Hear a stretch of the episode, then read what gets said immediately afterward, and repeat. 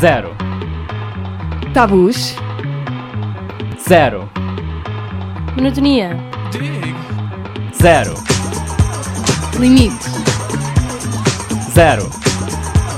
Preconceitos.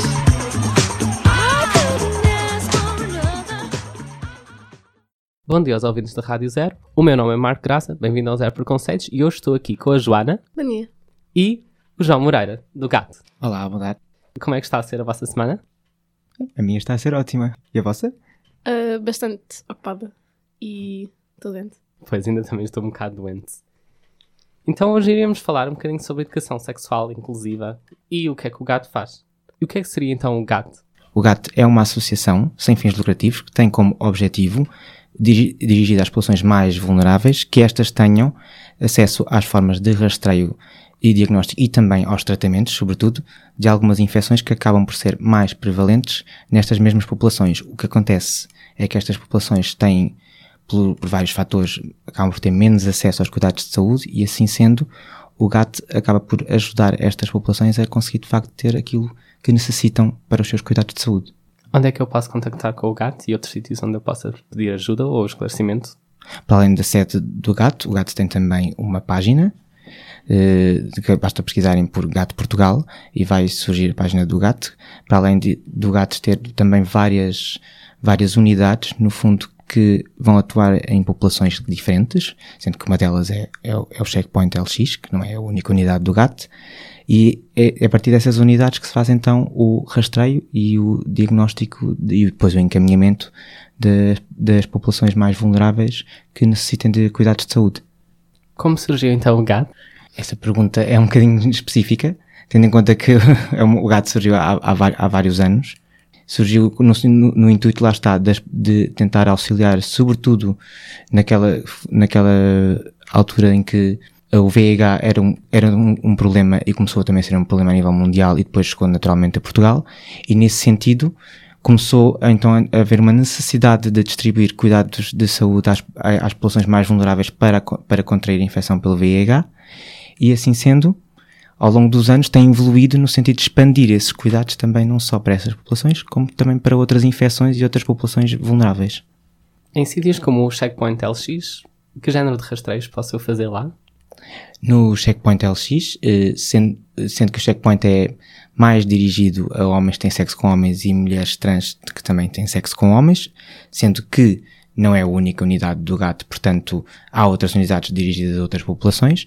No Checkpoint especificamente, e assim como noutras unidades, pode-se fazer o rastreio da infecção aguda do, do, do VIH, eh, não que, ten- tendo em conta sempre que existe um período de, de janela que muitas vezes não se detectam logo as infecções mais agudas, é preciso repetir mais para a frente. Também se pode fazer o rastreio de outras infecções frequentes, como por exemplo as clamídias, como por exemplo a gonorreia, e também, no caso, também se pode fazer o rastreio de, de cancro anal pela citologia anal, pesquisando então células que estariam já alteradas pelo vírus do papiloma humano, que como alguns de vós já, já sabem, é o principal causador de alterações a nível ce- celular que podem levar a cancros anais. Eu por acaso não sabia isso e sinceramente quando eu fui fazer um rastreio, eh, não foi no Checkpoint LX, foi na Amadora, que é onde eu vivo, eh, só fiz ao v, eh, o VIH, o VPH, mas não talvez nesse, com tanta, com- de uma forma tão exaustiva e acho que as hepatites. não é um rastreio muito difundido. O, do, o rastreio do, do vírus do papiloma humano, aliás, em termos médicos, não tem muito valor saber se as pessoas têm ou não o vírus do papiloma humano no, no organismo. O que interessa de facto saber é se o vírus já levou a alterações que podem levar então aos, aos cancros anais. Portanto, não é um rastreio que está indicado para toda a gente, é um rastreio que tem alguns critérios. Provavelmente todos vocês já ouviram falar que este rastreio existe, que se faz em, em mulheres jovens logo a partir do, dos 25 ou mesmo dos 21, em alguns locais, dependendo dos, dos critérios, que é feito também nos centros de saúde, que é o rastreio do cancro do colo do útero, que está também asso- associado ao vírus do papil- papiloma humano. Portanto, paralelamente, não só não existe vírus do papiloma humano apenas no colo útero. Portanto, os homens que têm sexo com homens também eh, e também as mulheres que praticam sexo anal, é importante frisar isso, que qualquer uma destas pessoas pode, portanto, ter vírus do papiloma humano no canal anal, pelo que seria importante nessa circunstância fazer a pesquisa de, de não necessariamente do vírus do papiloma humano, mas sim de alterações celulares que são causadas pelo próprio vírus, no sentido de encontrar o mais cedo possível os cancros anais e tratar. Considerando a form- informação atualmente disponibilizada em relação a ISTs, agora em 2019, quais são os teus projetos no GAT? Atualmente eu no GAT sou médico no Checkpoint LX e, portanto, estou a, fazer a consulta de rastreio de infecções sexualmente transmissíveis, aquelas que referi há pouco, portanto, VIH, clamídia e gonorreia, e também a citologia para rastreio de cancro anal. E, para já, são estes os projetos e tenciono ir participando nas atividades do, do Checkpoint LX e também do GAT que for tendo a oportunidade. Costumas ah, estar envolvido na parte de atendimento de pacientes e pessoas que vêm lá fazer alguns rastreios e esclarecer as suas dúvidas normalmente? Sim, estou, estou diretamente ligado a essa, a essa parte. Portanto, as pessoas que procuram a consulta de rastreio, das duas uma, ou são pessoas que nunca fizeram rastreio de, de outras infecções sexualmente transmissíveis para além do VIH, ou então são pessoas que têm, que têm algumas preocupações específicas, como por exemplo apresentam alguns sintomas e que precisam de ajuda no sentido de- tentar orientar se aqueles sintomas que elas referem são alguma coisa preocupante ou se são coisas mais inocentes e que são para, para vigiar. E se encontrarmos de facto uma relação, eh, temos que tratar e, claro, se for preciso, orientar para outros profissionais. Sempre que ah, existe uma consulta de ISTs, aproveitamos também para fazer o- todo o tipo de aconselhamento e de educação para a saúde, nomeadamente a utilização consistente do preservativo, redução dos danos em algumas práticas que podem aumentar o risco, como por exemplo a partilha de material para inalação de drogas, como por exemplo eh, ter a utilização de lubrificante nas práticas de sexo anal, entre outras coisas que no fundo as pessoas muitas vezes não se lembram e que podem facilitar eh, a transmissão de infecções sexualmente transmissíveis. Que género de dúvidas costumam de ser comuns entre as pessoas que costumas atender? Algumas das questões mais, mais frequentes que muitas vezes surgem na consulta do Checkpoint LX têm a ver com as- os meios de transmissão. As pessoas perguntam muito qual é que é eh, o risco de transmissão do VIH e de outras infecções pelo sexo oral. É uma das perguntas mais frequentes e ficam sempre, ficam sempre surpreendidas. Muitas vezes quando eu digo que que embora o risco de VIH seja, seja baixo, não, é, não podemos dizer que é nulo, mas que qualquer uma das outras infecções é perfeitamente transmissível por via oral e as pessoas ficam às vezes muito surpreendidas com isso. Por outro lado, também às vezes outra questão tem a ver com, os, com a eficácia dos testes. As pessoas, muitas vezes as pessoas que procuram os serviços do gato são, estão, estão bastante ansi- ansiosas em alguns episódios e, portanto, acabam por ter bastantes questões acerca de se o teste que vão fazer tem, é eficaz, se, qual é que é o período de janela, portanto, qu- quanto tempo é que é preciso esperar para que depois de um, de um episódio em que houve maior risco o teste vem, vem positivo e se, as, e, e se as infecções são tratáveis, outra questão também muito, muito relevante. E um- outra, outra também muito relacionada com o, HP, com o HPV, com o vírus do papiloma humano, que, como eu estava a dizer, vai sendo, vai sendo cada vez mais difundido e as pessoas ligam-se muito a, a, a essa, à questão do cancro do colo do útero e acabam por pensar muito na palavra cancro quando pensam no vírus do papiloma humano. E muitas vezes a presença do próprio vírus assusta as pessoas, o que não é verdade, não tem que ser necessariamente assim. O que interessa, de facto, é fazer o, eh, o rastreio do cancro anal, propriamente dito, e não do vírus. Portanto, são alguns exemplos de algumas perguntas que as pessoas vão, vão fazendo quando vão à consulta. Eu lembro-me por acaso quando eu, ah, quando eu tive educação sexual a- a mais extensiva que tive, que foi no novo ano, de ter perguntado à professora como é que realmente como é que era possível as doenças serem transmitidas por sexo oral e a professora não conseguia explicar. E tivemos ali a falar tipo, várias vezes antes disso a tentar tipo, pensar porque ela disse-me que em princípio ia para o estômago os ácidos gástricos não ia acontecer nada. Até nos lembrarmos que existiam coisas como aftas e coisas. Isso é outra questão também que nós reforçamos no sexo oral, é o, não diria o perigo, mas o maior risco que representa a presença de feridas ou de aftas ou outras coisas que facilitem a transmi- transmissão de doenças pelo sexo oral. Aquilo que disseste agora é que é muito importante o facto de eh, a, se- a educação sexual ser, ser muitas vezes abordada por pessoas que não são capazes de responder às perguntas que, que surgem, de facto, nas aulas e quando se aborda a questão da educação sexual, os professores não têm outra opção senão, senão pôr as mãos à cabeça e rezar que, que venha alguém que consiga responder estas perguntas a, tem, a tempo de, de, de os jovens fi- ficarem em risco, não é? Porque o principal problema é, é, A educação sexual acaba por não, chegar- por não ser administrada por, muitas vezes por pessoas qualificadas, acabando por ficar um bocadinho aquém da, das necessidades. A professora sabia que se podiam transmitir por doenças por ISTs por sexo oral, mas não sabia porquê. Pois, nem sequer nem tinha a obrigação, provavelmente, de saber. Aí é que está. Mas por acaso, falando de sexo oral, mas eu sei que o, eu sei que o vosso foco no Checkpoint LCs não é para com mulheres cis nem homens trans, mas hum, em termos de sexo oral, também quais são os riscos que existem para transmissão de infecções sexualmente transmissíveis? Porque eu, pelo menos, sinto que nunca me falaram disso na, na educação sexual na escola. Tipo, era... Portanto, estás a falar de, de mulher- Ah, mulheres. aliás, basicamente não envolvendo pênis. Ok, É sim. Sim. Isso é uma questão muito, muito importante, ou melhor, pertinente, porque de facto o risco não é, não é o mesmo, mas não é nulo. Portanto, convém ter a, ter a noção de que, apesar de, ser menos provável, isto porque, em relação ao, ao sexo oral especificamente entre, entre mulheres, ou, ou mulher- mulheres, mulheres cis, portanto, ou como estavas a dizer, homens, homens trans, portanto. Mas não é, não é de facto um, um- o mesmo risco, mas, mas não se pode dizer que é nulo. Portanto, eu não diria, por exemplo, a uma, a uma mulher, a, um- a uma mulher lésbica que não deve fazer rastreio de infecções sexualmente transmissíveis. No- sobretudo, se estivermos a falar do vírus do papiloma humano. Eh, As, as mulheres lésbicas não estão excluídas dessa, dessa questão, até porque só porque, só porque não existe um, um pênis não quer dizer que não haja penetração. Há- existem várias formas de, de, de, de simular uma, uma penetração, quer pela utilização de brinquedos, quer pelo recurso às mãos, a todo, a todo outra- outras formas, que acaba por ser um, um veículo de, para o vírus do papiloma humano e também para outras, para outras infecções que pode ser transmitido de, de, de uma mulher para, para outra. Então, que tipos de contraceptivos é que mulheres que façam sexo com mulheres ou ah, homens trans façam sexo com mulheres ou tudo que não envolve um pênis? O que é que, o que, é que podem usar? Aquilo que geralmente eh, nós ac- acabamos por, su- por sugerir é.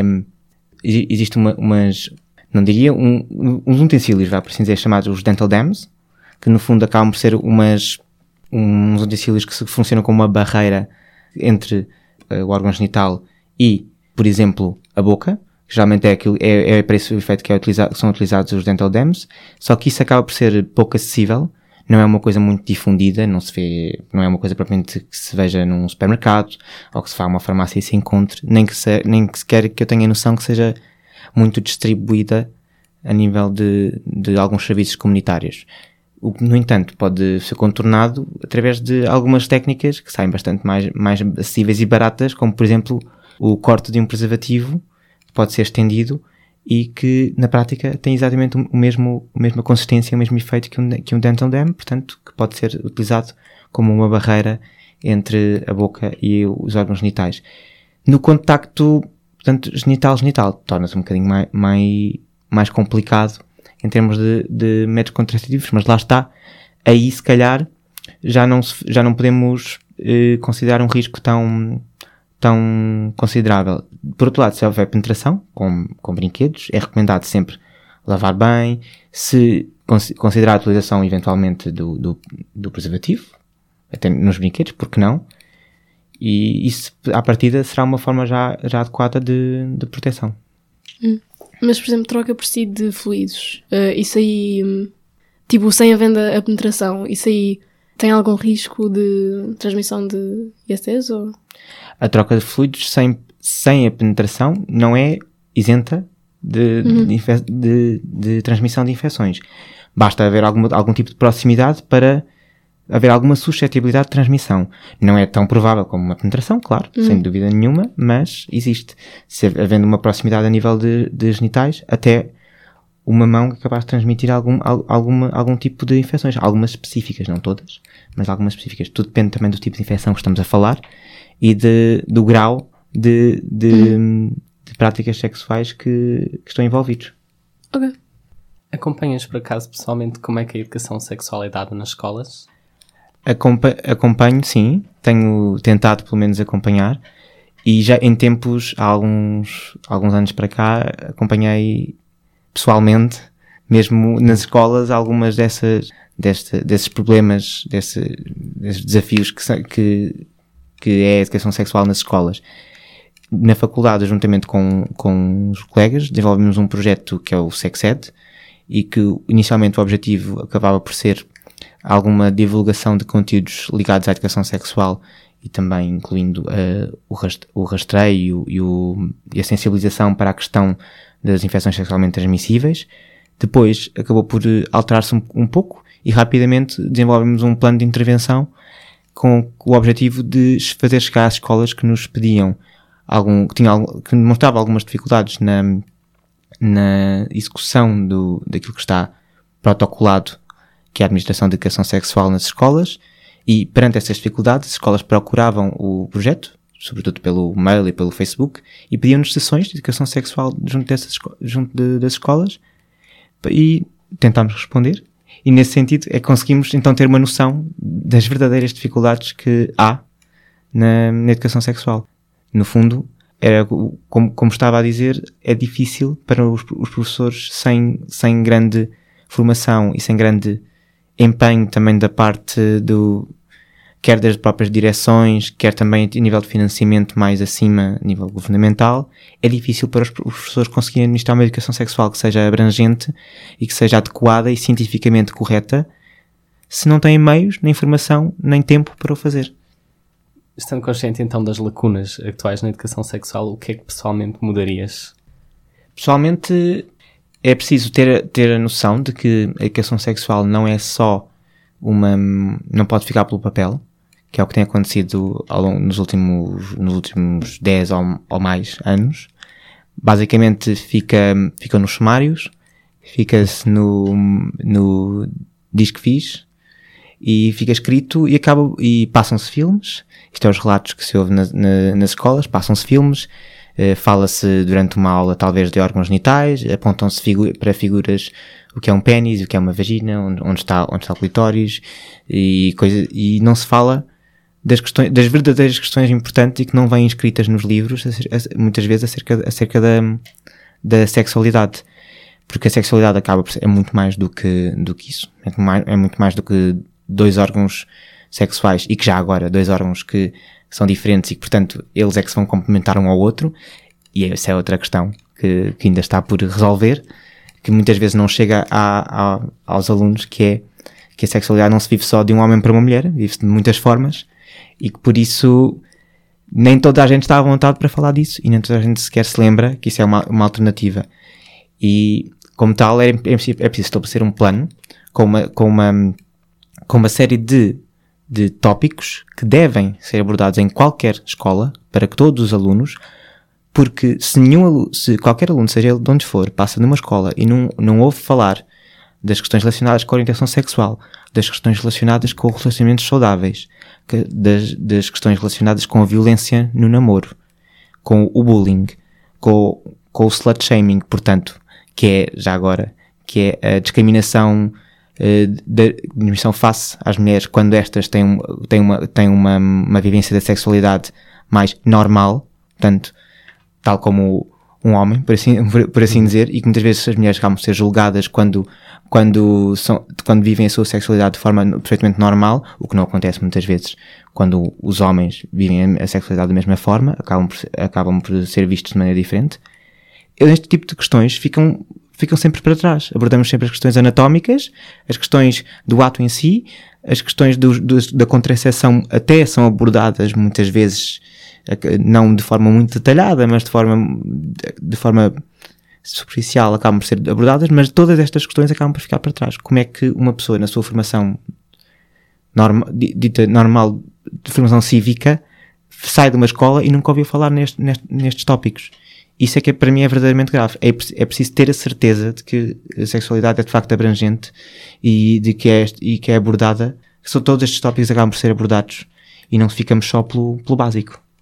Pois, eu, eu reconheço, por exemplo, na minha escola, a minha educação sexual dividiu-se em dois anos. Acho que no oitavo ano falámos sobre as doenças, eh, sobre as infecções sexualmente transmissíveis e foi só um PowerPoint cheio de imagens que antes estavam. No nono ano foi então sobre os métodos contraceptivos, mas eu lembro-me que na altura até estavam a achar isso bastante progressivo, porque falavam não só de sexo vaginal, mas também de oral e anal. Mas eu não ouvi qualquer menção em qualquer orientação sexual que não fosse heterossexual. Uh, conceitos importantes como falar de falar de consenso, ou então de as pessoas se prote a protegerem de violência sexual, ou então de chantagens. Eram todas, eram, eram todas coisas que eu acho que eram necessárias também falar nas escolas, aproveitar essa altura de educação sexual, mas os professores também sentiam essa ideia. Eh, Os professores estavam, era só escrever o sumário e já está. Eu, eu acho que a mim nem sequer essa coisa que estavas a dizer de olhar para foto, fotos ou diagramas das partes anatómicas, acho que isso aí nem aconteceu. Uh, acho que foi tipo, pênis existem, vaginas existem, eu nunca soube o que é que era uma vulva até tipo, sei lá, ao, ao décimo segundo. Já. Ok. Uh, E eu tenho uma, é esse o problema. Não sabia, exato, eu não sabia nada. É, é. Isto aqui para mim é, é super tipo. Não, nunca devia ser a realidade de ninguém, não conhecer o seu próprio corpo e as palavras que existem para o seu corpo. Porque para mim, os meus genitais era tipo, era uma vagina e o resto, sei lá, era tipo uma cena qualquer entre as minhas pernas. Eu sei que é o, isso nem é, muitas vezes, como eu estava a dizer, nem é aquilo que fica para trás. Eu, por acaso, na minha, na minha formação, acabei por ter vários episódios em que fui contactando com a parte mais científica da educação, da educação se- sexual, portanto, dos genitais e o, e o, e que são e, o- e como é que funcionam e, como, é que, como é que se fazem os filhos, aquela, aquelas questões mais, mais básicas, mas tudo o resto, como eu estava a dizer, também, também ficou para trás, as questões mais sociais. E aquilo que estavas a dizer acerca do consentimento é uma questão que hoje em dia está mu é, é muito abordada e que hoje em dia ainda continua a ser menosprezada. É muito difícil para as pessoas entenderem que, que, um, que um sim é um sim e tudo o resto que não é um sim é um, é um não. E às vezes ainda perturba-me ainda que mesmo em pessoas já, já adultas e sobretudo nas pessoas já, sobretudo nas pessoas já adultas, né, que, já, que já têm uma formação, que já passaram pelas fases mais importantes da sua educação, ainda ouvir dúvidas acerca disto. Ou seja, não entenderem que, eh, que ninguém em qualquer circunstância estava a pedi-las. Não há uma pessoa mais provável de ser, ser violada do que outra. Há simplesmente pessoas que se atravessam no caminho de um violador e outras não. Então, portanto, a culpa é só de uma pessoa, que é do violador. Isto é um exemplo concreto de que hoje em dia eh, ainda falhamos muito na educação sexual do- dos jovens. Porquê é que achas que as pessoas tentam evitar, assim, às vezes ao máximo, fazer um rastreio? Eu tenho várias teorias acerca, acerca disso, hum, tanto pela minha experiência pessoal como por aquilo que eu vejo também desde que estou a trabalhar no, no Checkpoint LX e também como médico interno de medicina geral e familiar, num centro de saúde, que é o primeiro, é a- o pouco à vontade que as próprias pessoas têm em falar de, das questões mais íntimas, relacionadas com a sexualidade, que já é inerente a, a todos nós. Todos nós, nenhum de nós tem grande facilidade em chegar ao pé de um estranho, por assim dizer, e revelar estas co- coisas muito íntimas sobre esta, sobre a parte, as questões sexuais. Por outro lado, o próprio pouco à vontade do- da pessoa que está do outro lado. A pessoa que nos atende, de- seja ele um enfermeiro, seja ele, seja ele um médico, seja outro técnico, eh, e muitas vezes os próprios profissionais é que têm alguma dificuldade em, em mostrar abertura para, para abordar estes temas. Tudo isto é logo a primeira barreira, portanto, chegar ali e, e, não, e não haver um claro à vontade para abordar as questões da sexualidade. Segundo, a questão do, do medo do, do julgamento, porque infelizmente ainda vivemos numa, numa, numa época em que nem toda a gente embora esteja a mudar um pouco, mas ainda nem toda a gente encara a sexualidade como algo que é inerente a toda, toda a gente e que não é, não é um, um bem de pessoas casadas, não é um bem de pessoas monogâmicas, é um direito individual de todos nós. É um direito individual de, to- de toda a gente viver a sua sexualidade, seja ela de que forma for. E como tal, quando as pessoas não seguem a norma de- dessa, dessa ideia de que o sexo só se, faz a, só se faz a dois e é sempre os dois, sempre aqueles dois e aqueles dois de, de, de sexos opostos, quando não se segue essa norma, muitas vezes as pessoas têm medo de entrar em confronto e de, não, e de serem, no fundo, julgadas pelo seu, por serem, por serem diferentes, entre aspas.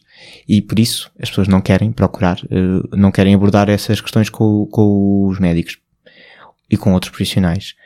Para além disso, as próprias questões, as, as próprias manifestações, por assim dizer, das infecções sexualmente transmissíveis, quando envolvem sintomas, também são por, por elas próprias, são incómodas. E, portanto, eh, chegar lá e terem que se expor, eh, mostrar, mostrar os genitais, ou falar do que é que sentem, de que forma é que sentem, o próprio discurso é difícil de, sair, de deitar cá para fora perante um, uma pessoa que não, conhece, que não conhecemos. Por outro, por, por outro lado, há a questão de, de medo da resposta. As pessoas, quando vão fazer um rastreio, muitas vezes não, não, não querem, não, não têm a certeza se querem saber a resposta do, daquilo que foram lá, no, da pergunta que estão a colocar ali a, outra pessoa.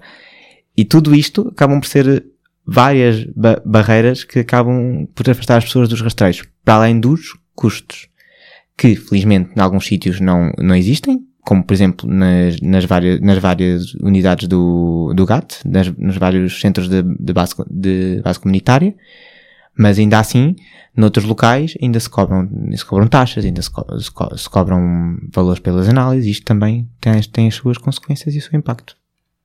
Pegando um bocadinho então na parte do medo diagnóstico que algumas pessoas têm, em que pensam que se tiver, forem diagnosticadas como IST, então é o fim do mundo, eu associo isso com algum estigma social para com as pessoas, eh, na maneira como as pessoas tratam as pessoas que tenham sido diagnosticadas com ISTs. Isso é de facto muito verdade. Ainda mantemos algum, bastante estigma em relação às, às infecções sexualmente transmissíveis.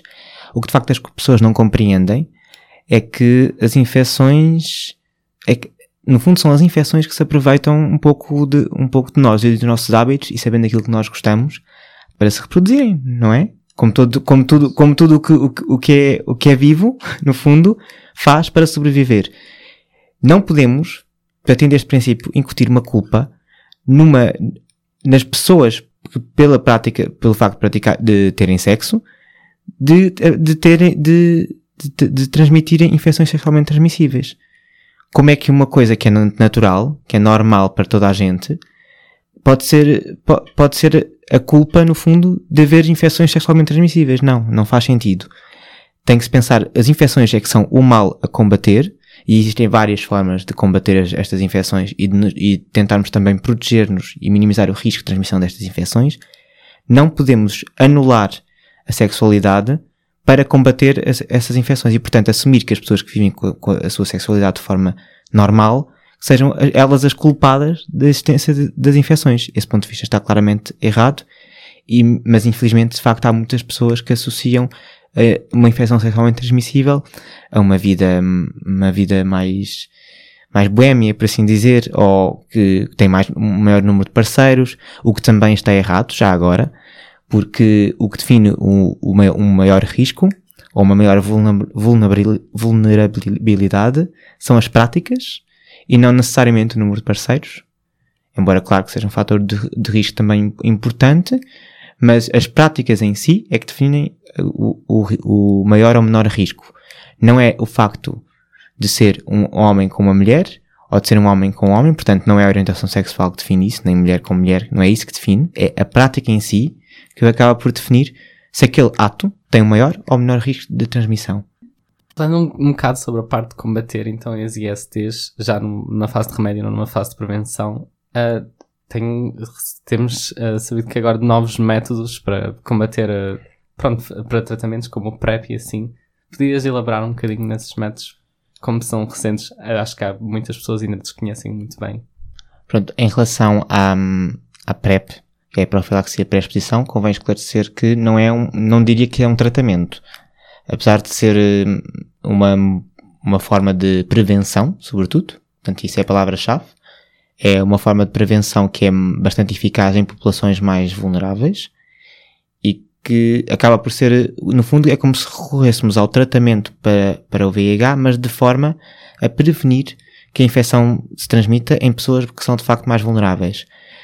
Uh, foi, a PrEP já existe há vários anos mas acabou por só ser implementada em termos eh, legais por escrito desde 2017, mas em termos práticos só desde o ano passado. Apesar disso, já havia várias pessoas há, há, há, um, há uns anos que faziam PrEP de forma informal, portanto não, não sendo acompanhadas necessariamente e fornecida o medicamento pelo Serviço Nacional de Saúde, mas que já o faziam porque tinham conhecimento dos seus benefícios. O objetivo da PrEP então acaba por ser tentar evitar que uma, que uma população com a maior risco acabe por, por uh, contrair a infecção pe pelo VIH. Isto porque há vários fatores que acabam por uh, jogar com a maior ou menor probabilidade de, de infecção e que muitas vezes uh, fogem um pouco ao, ao controle, ao total controlo da, das, das pessoas, sobretudo nestas populações mais, mais, mais vulneráveis.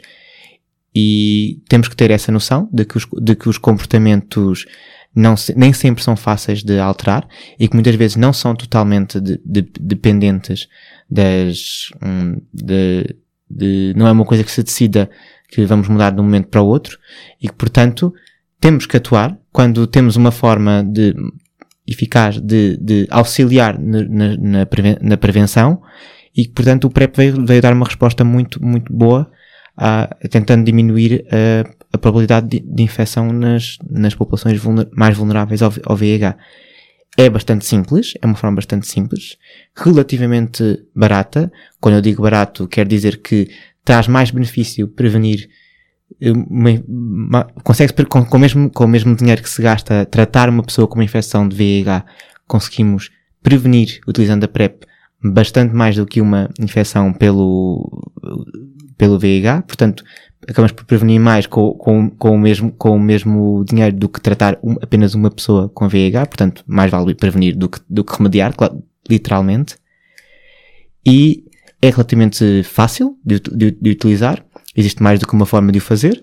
Existe, pode ser feito diariamente, pode ser eh, PrEP diária, ou pode ser feito aquilo que se chama on demand, ou seja, conforme as práticas sexuais, sendo que nesses casos as pessoas têm que, tem que haver assim alguma, eh, alguma previsibilidade de quais é que são os episódios em que vai haver maior risco. E, nesse, e antes desses episódios, as pessoas então recorrem à PrEP para se protegerem de, antes, de, antes de haver as práticas, antes de recorrerem às práticas de, de, de maior risco. Não serve atenção apenas às práticas sexuais, envolve também outras questões, nomeadamente questões relacionadas com a Por exemplo, um casal que seja aquilo que se chama serodiscordante, ou seja, uma pessoa com VIH e outra pessoa sem, sem, que não vive com VIH e que não estejam, e que não esteja também em, tra, em tratamento. Eh, para depois terem um filho, podem recorrer à PrEP para tentar, hum, no fundo, para tentar evitar uma nova infecção uh, pelo, pela via da concepção, pela via da, das relações sexuais. Por exemplo, os utilizadores de, de, de drogas endovenosas, que também estão, estão injetáveis, portanto, que também estão em, em risco elevado de transmissão da infecção do VIH. E são alguns exemplos, para além das, das, práticas sexuais, e que são pessoas que também podem recorrer à PrEP para se protegerem. Achas que isso, uh, a PrEP, eu sinto que há muitas pessoas que sentem que uh, o facto das pessoas usarem PrEP depois faz com que fiquem mais descuidadas em termos das outras infecções? Porque PrEP não, não precavém com as outras, não é? Não, de todo. Isso é importante frisar que o PrEP não é uma proteção contra todas as infecções sexualmente transmissíveis, é apenas uma. E por isso o preservativo continua, continua a, ser, a ser a única forma até hoje desenvolvida e, e bastante eficaz na prevenção de algumas de, das outras infecções sexualmente transmissíveis, até mais frequentes que o VIH. A questão de aumentar ou não as prática, a prática sexual sem preservativo é muito, é muito dúbia. Os, alguns estudos referiram de facto que as, uh, havia alguma compensação de risco. No entanto, não estudos não eram, não eram coerentes nem todos os estudos demonstraram esta, esta compensação de risco, sendo que com esta compensação quero dizer, portanto, agora que utilizo PrEP, não preciso utilizar preservativo, sendo esta, no fundo, é, neste contexto, é esta, esta a definição, mas não eram todos coerentes nesse sentido, e acaba, acabava por ser contornado por outra questão, que era a questão de as pessoas com, que fazem PrEP são, fazem também maior, hum, maior vigilância, e que por isso por isso, nesse sentido, acabam por eh, fazer um maior rastreio e tratamento de infecções sexualmente transmissíveis, até que já tinham previamente a utilização de PrEP, e que por isso, se a PrEP acabasse por ser mais difundida a mais pessoas, acabava-se por eliminar grande parte dessas infecções que, que, que, estavam até então ocultas, desconhecidas. Isso é, uma, isso é uma das razões. A outra, também não podemos ignorar o facto de a PrEP não, é, uma, é um instrumento novo que introduzimos no dia a dia de, das pessoas. Não vai ser necessariamente a PrEP que vai mudar os comportamentos das pessoas. E, portanto, temos, vai, vai servir apenas para prevenir, para tentar proteger mais todas as pessoas. Não vai mudar os comportamentos. E, portanto, as pessoas que não utilizavam preservativo vão continuar a não utilizar preservativo. Aquelas que já utilizavam, não vai ser a PrEP que também vai alterar esse, esse, esse, esse, esse hábito. É aquilo que a, que a maioria dos estudos diz. No entanto, isso é uma preocupação frequente e é por isso que as pessoas com, que tomam PrEP têm indicação para fazer consultas regulares e rastreio de outras infecções sexualmente transmissíveis para além do VIH. Falaste no preservativo como um método eficaz para a prevenção. Há alguma diferença em termos de eficácia na prevenção entre o preservativo interno e o externo? Existe, é muito subtil, mas existe.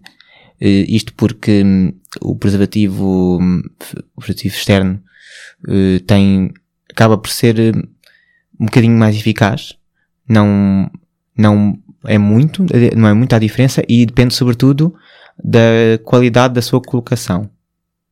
É, uma vez que ele está mais divulgado, ele, ma- ele é mais fácil, ele é mais distribuído de uma forma mais ampla e as pessoas têm melhor conhecimento como utilizar o preservativo externo, ele, em termos de, efic de, de eficácia, de efetividade numa, na população, acaba por, ser, acaba por ser maior.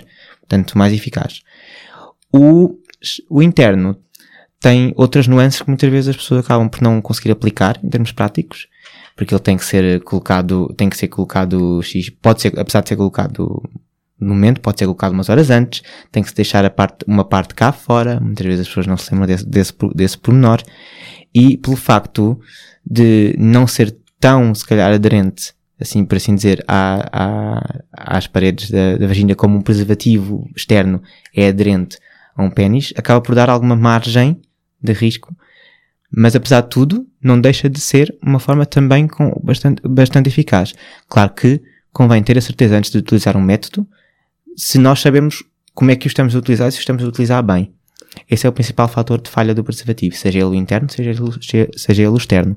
Portanto, o que eu recomendo até geralmente às pessoas é que, que, ainda, que ainda- não iniciaram ou que vão iniciar a sua vida sexual, por assim dizer, por exemplo, nas escolas, é que não experimentem um preservativo pela primeira vez quando chegar ao momento de, de precisarem dele. Geralmente digo para experimentarem antes, precisamente por este fator, que é o fator mais importante, é saber como utilizar.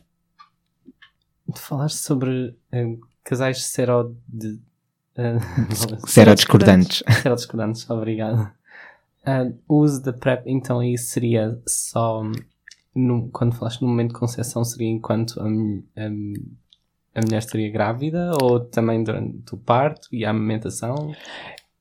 Ah, portanto, essa é outra questão. O momento, o, a PrEP, nesse contexto da concepção, tem a ver com o facto de eh, se se pretende obter, haver, se se pretende que haja eh, concepção entre um casal serodiscordante, tem que se retirar os métodos contraceptivos.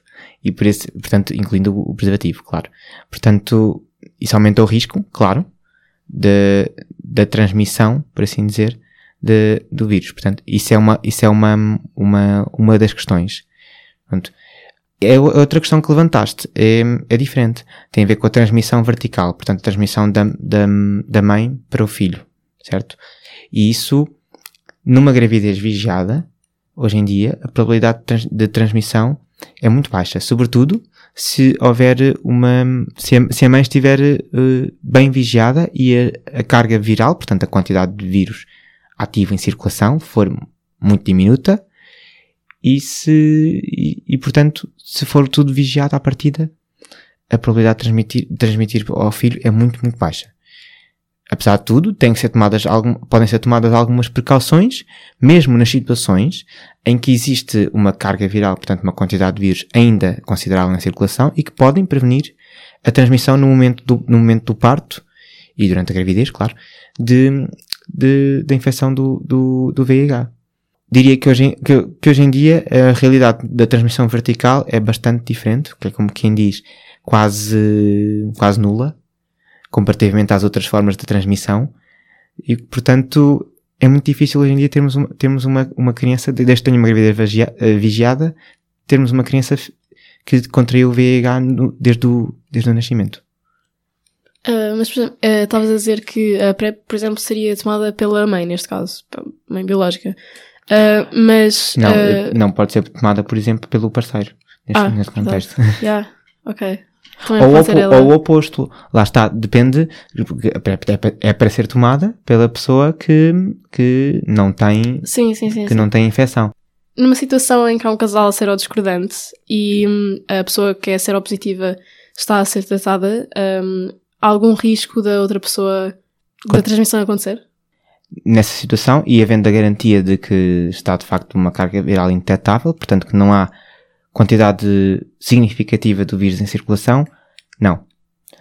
Já há alguns tempos para cá que eh, a OMS declarou e que indetetável é igual a tran- intransmissível, portanto, quando não há carga viral, não é possível virtualmente transmitir o vírus, o, o vírus do, da imunodeficiência humana. Portanto, por exemplo, num ca- colocando a hipótese de um, num- de um casal serodiscordante, sendo que eh, o, a pessoa que vive com VIH está em tratamento e tem uma carga viral in- indetetável, não se torna necessário ao outro membro do, do casal fazer qualquer for- forma de, de profilaxia, nomeadamente pré-exposição.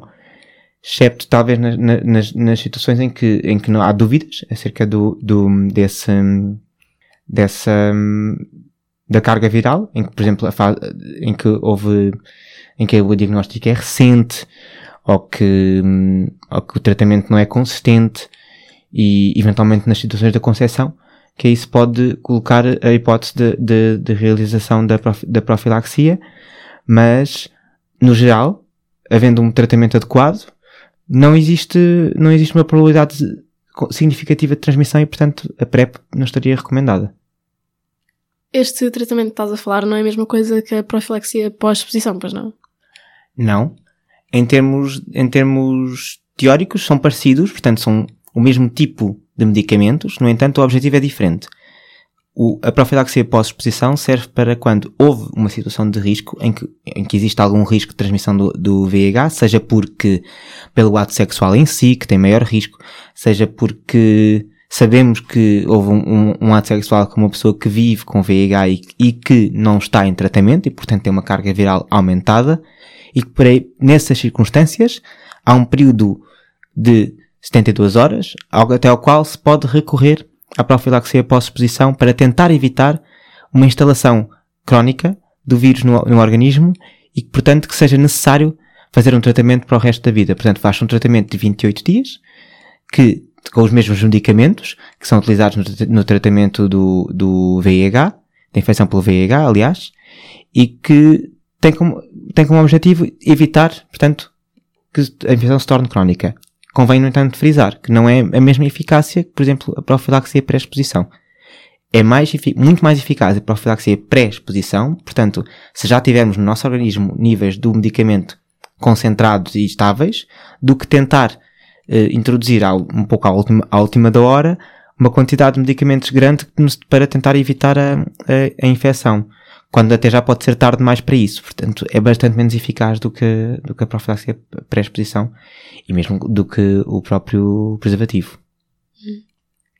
No que toca à pré- pré-exposição, com quanto tempo de antecedência em relação ao comportamento de risco que eu sei que vou ter é que eu deveria tomar? Horas, dias?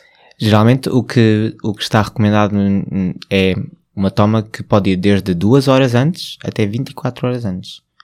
E isto, isto quando, quando estamos a falar na forma uh, on demand, portanto, portanto, quando a toma do, da PrEP é episódica, portanto, co- considerando os, os momentos em que nós achamos que vamos estar em maior risco. E deve ser tomado depois até 48 horas depois do último ato de maior ri- de risco, portanto, por assim dizer. É preciso esperar dois dias até deixar de haver atos, eh, atos de, de risco para termos a certeza de que ficamos cobertos durante aquele episódio, por assim dizer, pela PrEP. Mas respondendo mais diretamente à pergunta, duas a 24 horas antes. Obrigado.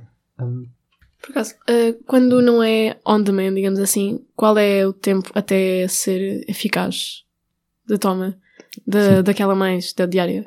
Sete dias.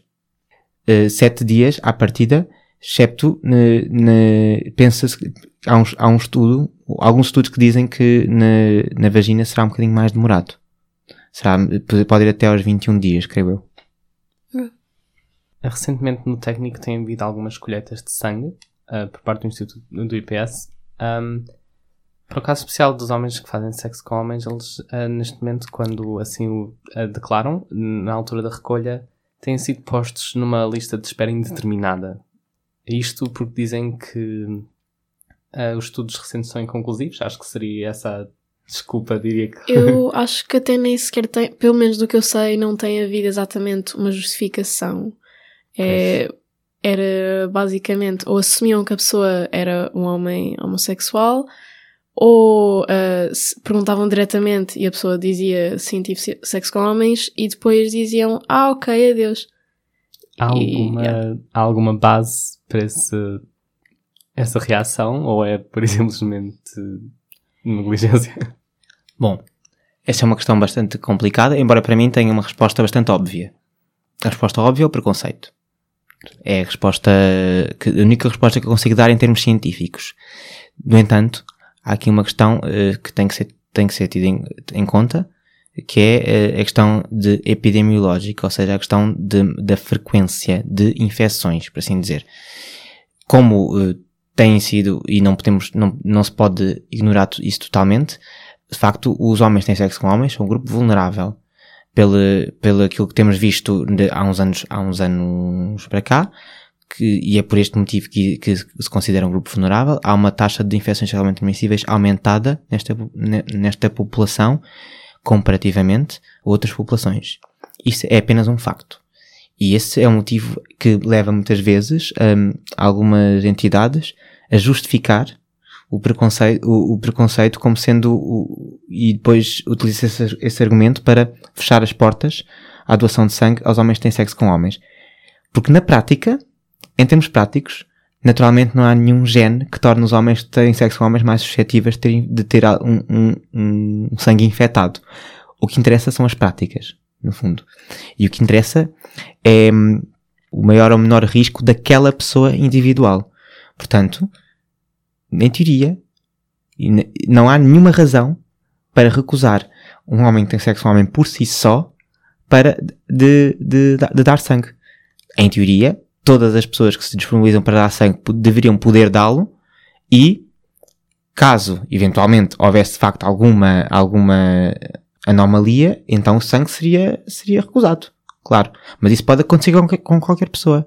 Não interessa se é um homem que tem sexo com um homem, se é uma mulher, se, se é uma mulher cis, se é uma mulher trans, seja lá o que for, porque cada pessoa tem os seus comportamentos e são os comportamentos, os comportamentos que definem, os atos sexuais em si que definem depois o maior ou menor risco. E se há ou não utilização de, lá está, métodos de, de tentar diminuir o risco, nomeadamente a utilização de preservativo, a utilização de PrEP, ou seja, ou seja, outros, que outros métodos forem, isso muitas vezes não vem nos questionários, ou acaba por ser contornado e o questionário por si só não, não, não avalia esse, esse grau de, de risco. Portanto, a discriminação com base na, na orientação sexual por si só é totalmente disparatada. Mas então, quando em situações em que as pessoas sentem que não houve um, um, um atendimento, por assim dizer, um, profissional, um, o que é que podem fazer?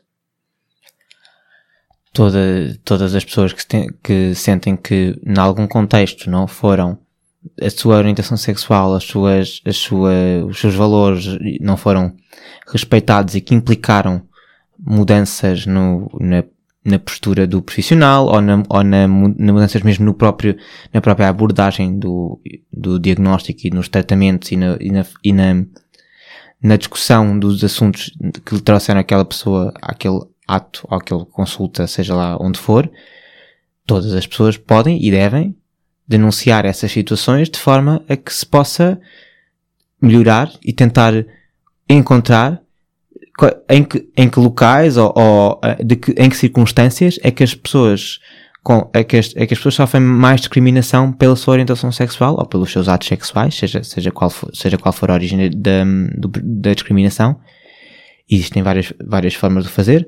Há plataformas, há plataformas on, online para, para, para, para o fazer. Há também, nas próprias instituições, existem livros de reclamações. Eles funcionam precisamente para, o mesmo, para esse efeito. E e pode sempre pedir, em qualquer circunstância, para também ser consultado por outro profissional naquele momento, para no fundo, não deixarmos de ter a resposta uh, às, no às nossas necessidades só porque fomos confrontados com uma questão de, de, de preconceito. Isso é um direito de qualquer, de qualquer uh, cidadão, independentemente de onde vá, pode sempre pedir para uma, uma, segunda, uma segunda opinião ou uma outra, ou uma outra consulta, se bem que isso não deve impedir que, deve, que, as, que estas situações devam ser denunciadas. Obrigado, então, João. Como podes ver, nós mesmos ainda tínhamos algumas perguntas eh, bastante, bastante esclarecidas. Obrigado por isso. Nada, obrigado eu pelo convite. Foi um prazer estar aqui com vocês. Deixo-vos então com a música deste episódio. A música que escolhi hoje é Let's Talk About Sex, do, do grupo Salt and Pepper, lançada duas semanas depois de, em 1991, a estrela do basquete americano Magic Johnson revelar a sua seropositividade, sendo a pessoa de mais alto perfil na altura a admitir o seu estatuto. A canção mostrou-se assim como sintoma de um momento importante na história onde a sociedade mostrou-se determinada em começar uma discussão franca e informada sobre sexo seguro e ISTs, até ignorada por estigma social e censura nos mídia americana. Yo, I don't think we should talk about oh, this. Come on, why not? People might misunderstand what we're trying to say, you know? No, but that's a part of life.